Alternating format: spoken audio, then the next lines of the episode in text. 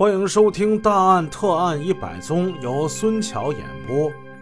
上文故事我们说到，一张落款为小峰的纸条引起了侦查员们的注意。这个小峰是真名吗？当时的人们几乎是众口如一的予以了否定，除非这人是傻子，是疯子，还从来没听说过。把自己的名字写在杀人现场上的罪犯呢？大家都陷入了沉默之中。忽然，不知道谁冒出这么一句：“哎，那武松不是把名字就留在鸳鸯楼上了吗？是不是？杀人者打虎武松。”在座的大家听到这种起哄的话，都被他气笑了，谁也没有反驳。其实事情就明摆在这儿，今天的犯罪分子，他怎么能跟武松相比较啊？更何况武松，那也不是真人呢，那是小说中的人物啊。应该承认，侦查员们总是凭借多年刑侦工作的经验，根据罪犯一般的犯罪心理，循着正常思维方式探索案子。犯罪分子在现场留下名字，他们认为是绝对不可能的。小峰不过是他随意编造的一个假名字罢了。倘若有谁真中了犯罪分子的这种圈套，照着这个假名字去查，嘿，如此低下的智商还配做侦查员吗？就这样，一个。重要的线索被搁置了。警方没太拿这张纸条当回事儿，而事实上，如果真按着这条纸条查下去，将会获得重大的收获，也很有可能避免多起恶性事件的发生。但是时光无法倒流。当时的公安干警们不知道这张纸条的重要性，他们错过了一个重要的突破口，所以悲剧还会继续发生下去。咱们看接下来这起案子，他的女主角姓菊，叫菊萍，她骑着自行车。从沙山街向家住的凌空小区驶去。春节过后，天气更冷了，马路很滑，地面上都是冰。他骑着车得特别的小心，得避开这些冰雪的路面。菊萍今年不到四十岁，她有一个幸福的家庭，她在一家公司做统计员丈夫在铁路局的某厂工作，女儿正在读初中，一家三口夫妻恩爱，女儿也很懂事。小日子虽然跟这经商暴富的那些人比不了，可生活在一步一步的改变，倒也是其乐融融。因为他这名字跟中央电视台的一个主持人的名字是相同的。这也常常成为了亲戚和朋友们谈笑的话题。已经是下午三点多钟了，女儿就要放学回家，丈夫要换石油液化气罐，他得早点回去。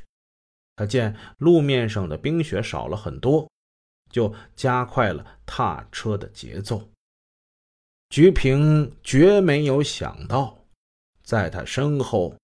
有一双恶毒的眼睛，一直在很有耐心的盯着他。菊萍家住六楼，因为上楼走得急，他进屋之后有点气喘。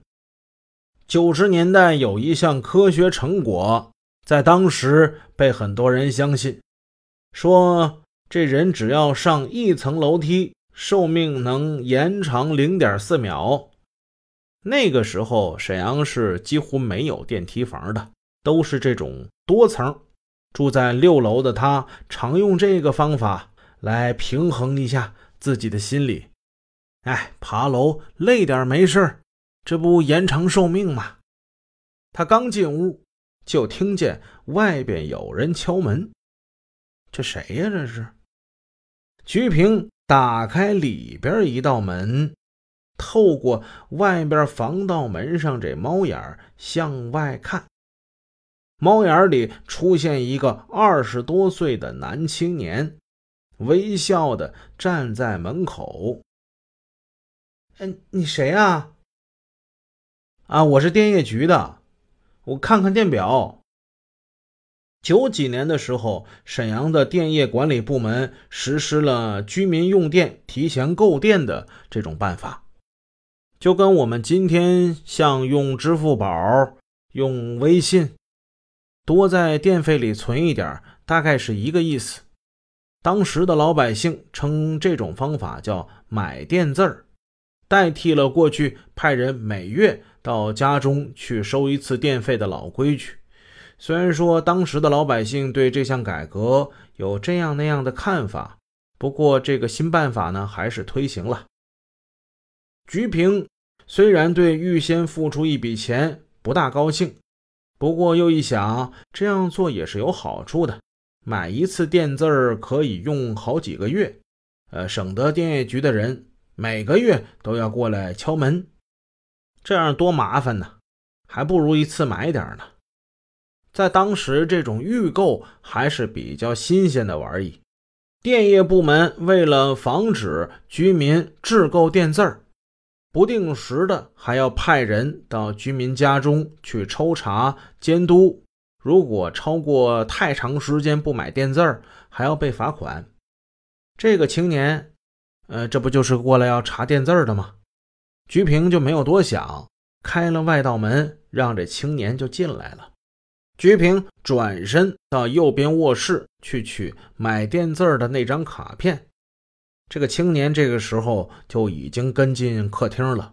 菊萍把卡片递给他：“哎，你看，咱家这电字还没用完呢，没抄。”电业局的人接过卡片看了一眼，嗯，看样子很满意。他把卡片还给菊萍，菊萍接过来往卧室里送。他走到卧室，忽然意识到。哎，不对劲儿啊！这个人没走，他怎么跟着过来了？就在此时，一条绿色的枪杆从后边套住了他的脖子，而且是越勒越紧。当他意识到电业局查电字儿的这个可能是坏人的时候，他已经喊都喊不出声来了。勒他这东西啊，叫枪钢。很多人不知道这是什么东西，主播找张照片放在我的专辑上，大家可以看一眼。就是枪绳，它最开始的作用是套在枪上，防止这枪被人抢夺。之后传入民间呢，它主要用来拴钥匙。